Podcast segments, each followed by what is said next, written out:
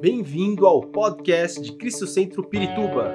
Para ficar sabendo sobre tudo de nossa igreja, acesse cristocentro.org.br ou siga-nos através do Facebook e Instagram como Cristo Centro Pirituba. Você também pode ver essas e outras pregações no formato vídeo em YouTube barra Cristo Centro Pirituba Oficial. Seja bem-vindo à nossa casa apostólica. Vamos abrir nossas Bíblias é, vou ler um texto um pouco longo, mas importante. João capítulo 12. João capítulo 12, vamos ler do versículo 20 em diante.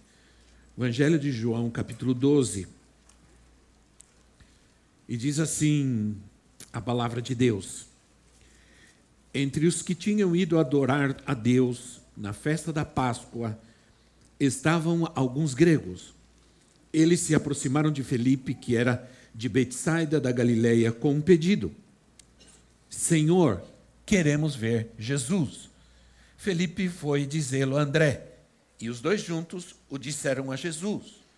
Jesus respondeu: Chegou a hora de ser glorificado o Filho do Homem. Digo-lhes verdadeiramente que se o grão de trigo não cair na terra e não morrer, continuará ele só, mas se morrer, dará muito fruto. Aquele que ama a sua vida a perderá, ao passo que aquele que odeia a sua vida neste mundo a conservará para a vida eterna. Quem me serve precisa seguir-me, e onde estou, o meu servo também estará. Aquele que me serve, meu Pai o honrará. Agora meu, cor... agora meu coração está perturbado, e o que eu direi? Pai, salva-me desta hora? Não. Eu vim exatamente para isto, para esta hora. Pai, glorifica teu nome. Então veio uma voz do céu. Eu já glorifiquei e o glorificarei novamente. A multidão que ali estava e a ouviu disse que tinha trovejado. Outros disseram que um anjo lhe tinha falado. Jesus disse: Esta voz veio por causa de vocês e não por minha causa.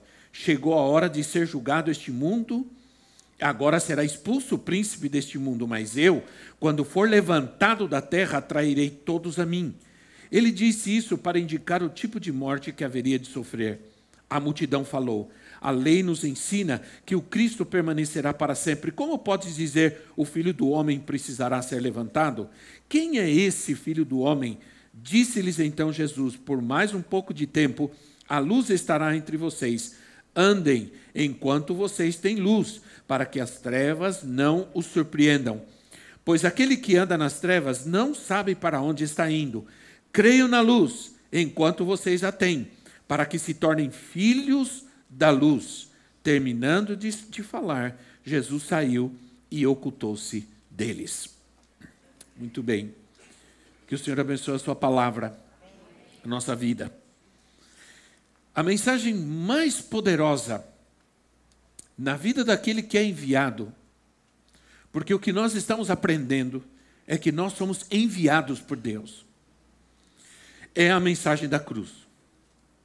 Uma multidão estava, é, neste momento, seguindo a Jesus, porque havia passado a festa da Páscoa, muita gente vinha a Jerusalém para celebrar a Páscoa e havia uma multidão, e essa multidão queria ver a Jesus. E, claro, queriam aclamá-lo. Jesus nunca se iludiu com multidões. Nunca. Aliás, Jesus, por vezes, Jesus fugiu das multidões. Como nesse caso, diz que ele saiu e se ocultou deles. É, o versículo 17 e o versículo 18 diz que eles vieram por causa da ressurreição de Lázaro. Ouviram falar sobre a ressurreição de Lázaro e vieram por causa desse sinal. Muita gente, muita gente busca os lugares onde há milagres e onde há sinais. As pessoas gostam de sinais. Elas querem ir onde dizem que há sinais. Se fosse conosco nos dias de hoje, talvez, é, a gente aproveitaria esse momento e quem sabe a gente é, entenderia que era um momento de fama. Não, é, é chegou a nossa hora. É, vamos aproveitar esse momento, vamos expandir a igreja, vamos comprar um canal de televisão, qualquer coisa assim. Mas Jesus nunca agiu assim. Pelo contrário, ele começou a surpreender aquela multidão com a seguinte mensagem: em primeiro lugar, o grão de trigo tem que morrer. E ele se referia a ele.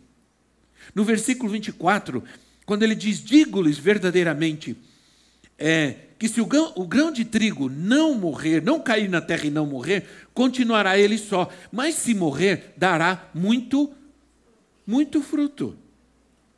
Aqueles que se recusam a morrer, porque você vem a Cristo, em primeiro lugar, antes de qualquer coisa, antes de viver, você tem que morrer.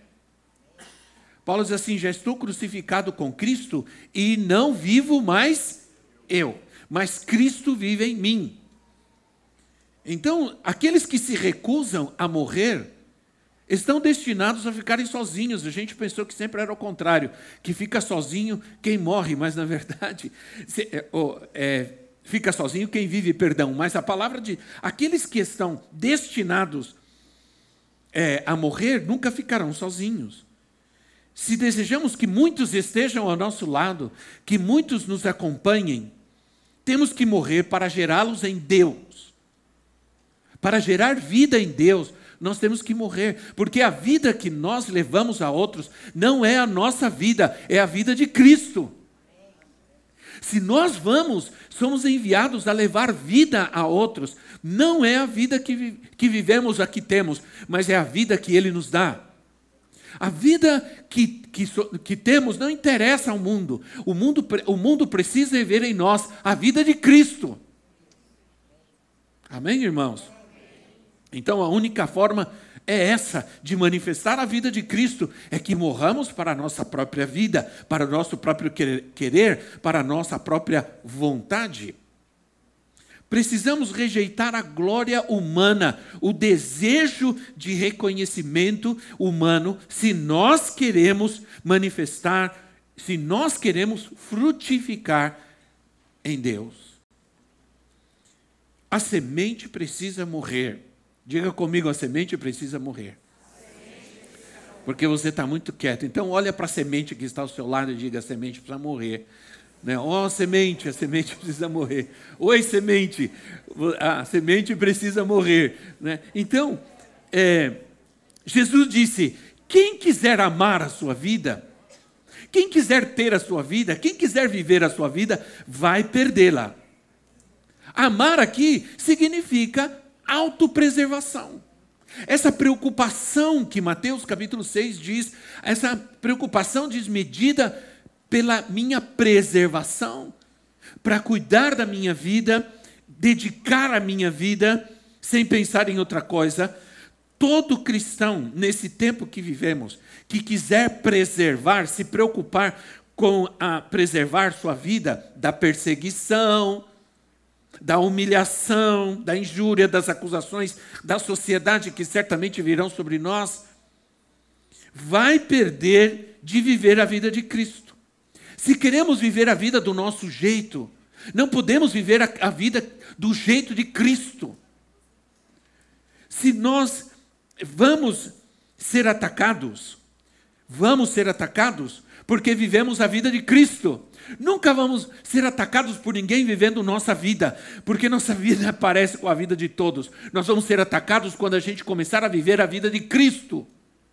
Aí sim, o mundo vai nos rejeitar. Agora, ouça essa primeira palavra de Deus para nós. Quando nós oramos e jejuamos para gerar uma vida para Cristo, somos uma semente que está morrendo na terra. Porque estamos trabalhando para gerar uma vida, para produzir fruto. E é isso que ele diz no versículo 32. Mas eu, quando for levantado da terra, atrairei todos a mim. Jesus fala sobre a sua morte na cruz e ele fala sobre a sua ressurreição. A sua vida precisava ser liberada né, para gerar filhos para Deus. Na sua ressurreição, eles seriam atraídos para Ele. Isso acontece conosco. A mesma coisa acontece conosco no batismo. No batismo, nós morremos, né, na simbologia do batismo, no, no testemunho do batismo, nós morremos e ressuscitamos. E por que morremos e ressuscitamos? Para atrair muitas vidas para Cristo. Porque esse, essa, essa passa a ser a nossa missão e passa a ser o nosso propósito como cristãos. A nossa missão passa pela cruz. A mesma coisa, somos nos levantamos para viver, porque a simbologia do batismo diz: eu morro para mim mesmo, eu morro para minha vida velha, antiga, para minha carne e me levanto para viver a vida de Cristo. E quando eu me levanto para viver a vida de Cristo, eu tenho a missão de atrair outros para Cristo, através da vida de Cristo que está em mim. Quem não morre para o mundo, não atrai ninguém para Jesus. Vou repetir: quem não morre para o mundo, não atrai ninguém para Jesus. Só vou atrair alguém quando eu morrer para este mundo vou atrair vidas para Jesus. O que significa ser levantado? O próprio Senhor fala sobre isso lá em João 3, 14 e 15. João 3, 14 e 15, isso é extremamente profético. Ele diz assim: Da mesma forma como Moisés levantou a serpente no deserto, assim também é necessário que o filho do homem seja levantado, para que todo que nele crer tenha a vida eterna. Ser levantado significa ir para a cruz. Isso significa, é isso que representou aquela serpente que foi levantada num poste por Moisés. E todos aqueles que olhavam para aquela serpente eram curados, diz a Bíblia, da, da, da, da, da picada, assim se diz, da serpente da picada da serpente, eram curados do veneno da serpente, que representa o pecado. Que representa o pecado. Moisés levantou aquela serpente num poste, todos que olhavam para ela eram curados. Isso representa o, a, a, a, o veneno da serpente, que é o pecado. o homem sendo curado do veneno do pecado na sua vida, olhando para a cruz. Por isso nós precisamos da cruz. Porque quando a cruz é levantada, né, o homem, quando o homem olha para ela e entende, e entende o que está acontecendo ali, ele é curado do veneno do pecado. Mas Jesus nos mostra que quando nós tomamos a nossa cruz, e Jesus não apenas disse, morreu na cruz, foi para a cruz, mas ele diz que nós devemos tomar a nossa cruz. Se você quiser me seguir, você deve tomar a sua própria cruz. Isso é também você precisa se levantar, tomar a sua cruz, e quando você toma a sua cruz, você também atrai pessoas para Cristo. Isso é uma revelação para nós, amém? A multiplicação vem pela cruz. Tomar a cruz significa obediência, significa fidelidade, significa seguir a Cristo né? Seguir realmente ao Senhor. É, ser levantado significa isso. Significa mostrar que quando tomamos a nossa cruz, nós atraímos pessoas para perto de nós. Alguém veio essa semana e me disse: Apóstolo, você orou por nós domingo e disse que a gente deveria esperar que Deus vai colocar pessoas em nosso caminho, para que vai nos procurar, para que a gente para a gente falar de Jesus, para a gente orar por elas. E ela disse: já essa semana duas pessoas me ligou pedindo minha ajuda do nada, pedindo ore por mim, me ajude. Entende? Ah, uma pessoa que se dedica algum momento ao interesse dos outros acaba atraindo muitos ao seu redor. Então o Senhor veio e o Senhor deu a sua vida na cruz do Calvário por nós, para que nós também pudéssemos ser levantados nessa através da sua cruz para atrair vidas para ele. Isso é uma revelação do Senhor para nós. Para liberar o Espírito Santo, Jesus teve que dar a sua vida. Nós temos o Espírito Santo porque nós temos a cruz. Nós temos o Espírito Santo porque nós temos a ressurreição de Jesus. Não teríamos o Espírito Santo sem a cruz e não teríamos o Espírito Santo sem a ressurreição. Isso é mensagem do Evangelho. É uma mensagem perturbadora para muitos. É uma, uma mensagem inquietante para muitos. É, para outros, é uma mensagem insuportável a mensagem que estamos trazendo. Inacreditável, insuportável, não aguento isso. Claro que não aguenta, porque a mensagem da cruz é loucura para aqueles que não creem, para aqueles que resistem ao Evangelho de Cristo. E João 7,39 fala sobre isso. Diz assim: João 7,39. Ele estava se referindo ao Espírito, que mais tarde receberiam que nele crescem. Até então, o Espírito ainda não tinha sido dado, pois Jesus ainda não fora glorificado. O Espírito veio do Cristo glorificado, do Cristo exaltado. Tudo isso está no Evangelho de João, com uma sequência de fatos, para chegar no texto que nós lemos. A cruz é o caminho da glorificação. Todo crente precisa entender que antes do trono tem a cruz. Antes da coroa de glória, tem a coroa de espinhos. As pegadas que Jesus deixou são as mesmas que devemos seguir. Quando Jesus disse: Aquele que quiser ser meu discípulo, tome a sua cruz, negue-se a si mesmo e siga-me. E se você segue a Jesus, você vai passar por onde? Por onde você vai passar? Pela cruz. Quem quer seguir a Jesus vai passar pela cruz. E quando a gente diz isso ao crente, ele tem que se alegrar, porque ele sabe o que significa passar pela cruz. significa passar pela glória de Deus, por um lugar de morte, mas um lugar de vida, vida nova, de transformação, de cura, de libertação, de salvação. Olha, as pegadas que Jesus nos deixou são as mesmas que devemos seguir. Muita gente vai seguir seguir-nos quando nós seguirmos as pegadas de Cristo. O apóstolo Paulo disse assim: "Sejam meus imitadores, como eu sou de Cristo". Sigam-me, porque eu sigo a Cristo. Se vocês me seguirem, eu vou para onde Cristo vai. Aleluia. Agora, a cruz gera vida. As pessoas estão buscando vida, sim ou não? As pessoas estão buscando vida. Nos últimos tempos, nós vivemos muito com morte. Infelizmente, nós enfrentamos, nós convivemos muito com a morte nesses últimos tempos. Mas as pessoas estão querendo ir onde está fluindo vida.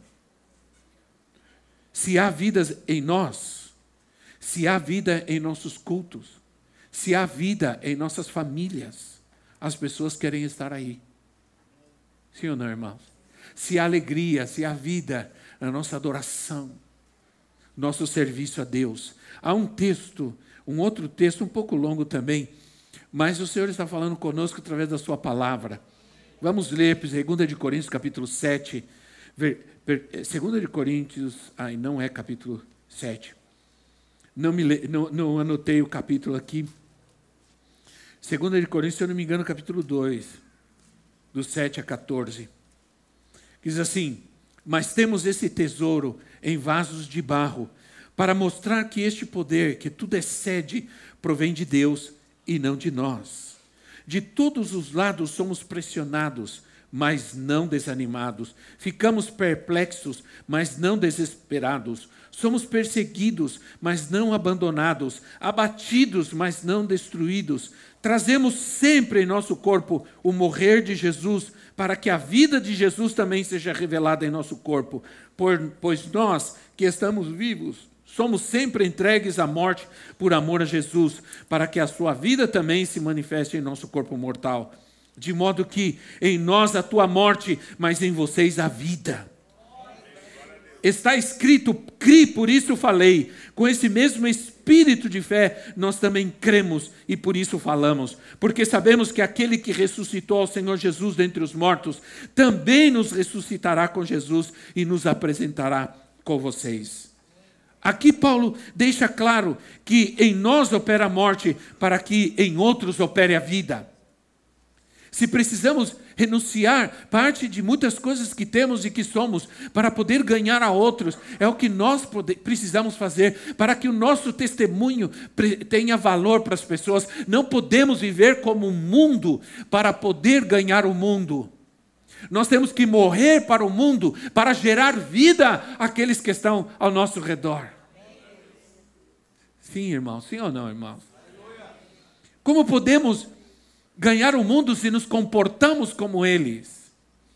Se vivemos, se queremos viver como o mundo para ganhar o mundo, isso demonstra que ainda estamos vivos e não morremos para gerar a vida de Cristo que o mundo precisa ver em nós.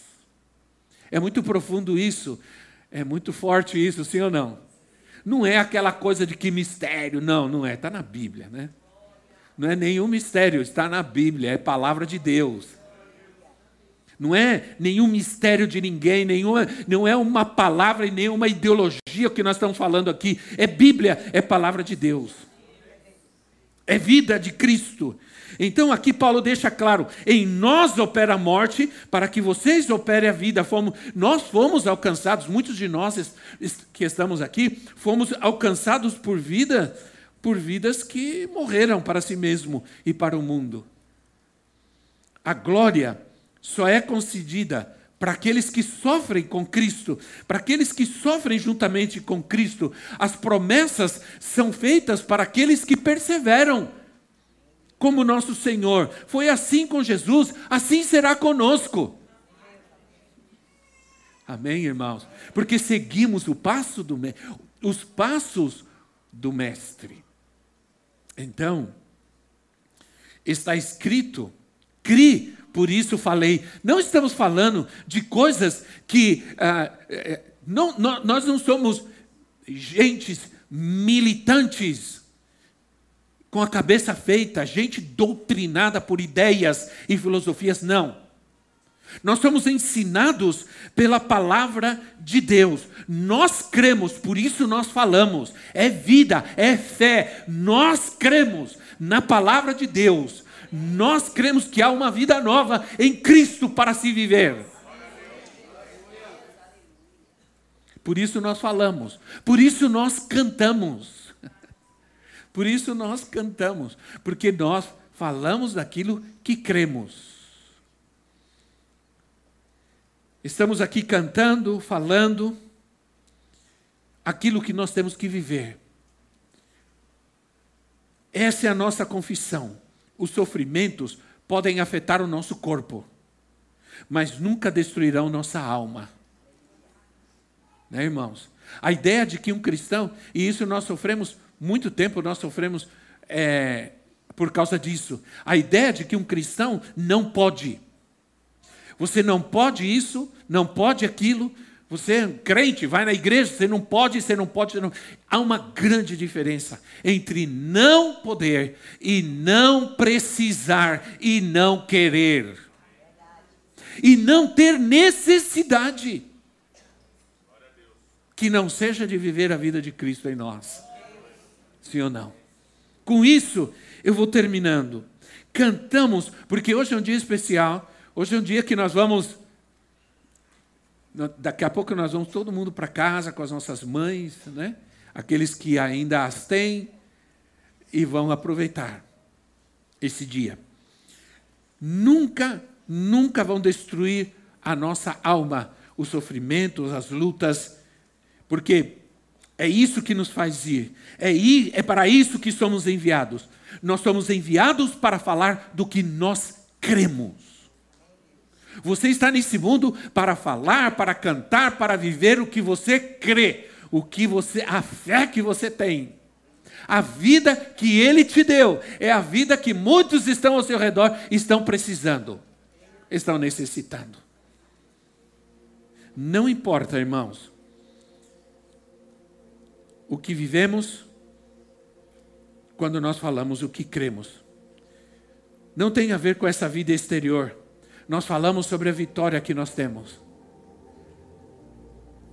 Cantamos sobre a grandeza dele em nossa vida. e falamos do triunfo que nós temos nele. É isso que esse mundo precisa ver. Acabamos de ver o testemunho aqui do Osiel. Isso é um triunfo de Deus na sua vida. É uma vitória do Senhor na sua vida. E aquilo que vivemos glorifica o nosso Senhor. A vitória que nós temos glorifica o nosso Deus e a Sua palavra. A certeza que nós temos que Ele cuida de nós e Ele quer cuidar de outros.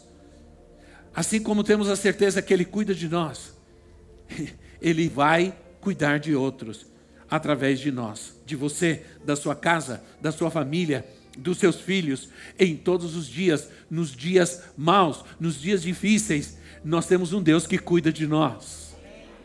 E nós sabemos isso. E nós cremos nisso. Sim ou não, irmãos? Vamos nos colocar em pé em nosso lugar. Esperamos que esta mensagem tenha te inspirado e sido uma resposta de Deus para a sua vida. Quer saber mais sobre Cristo Centro Pirituba? Siga-nos nas redes sociais no Facebook, Instagram e YouTube ou visite nosso site em cristocentro.org.br.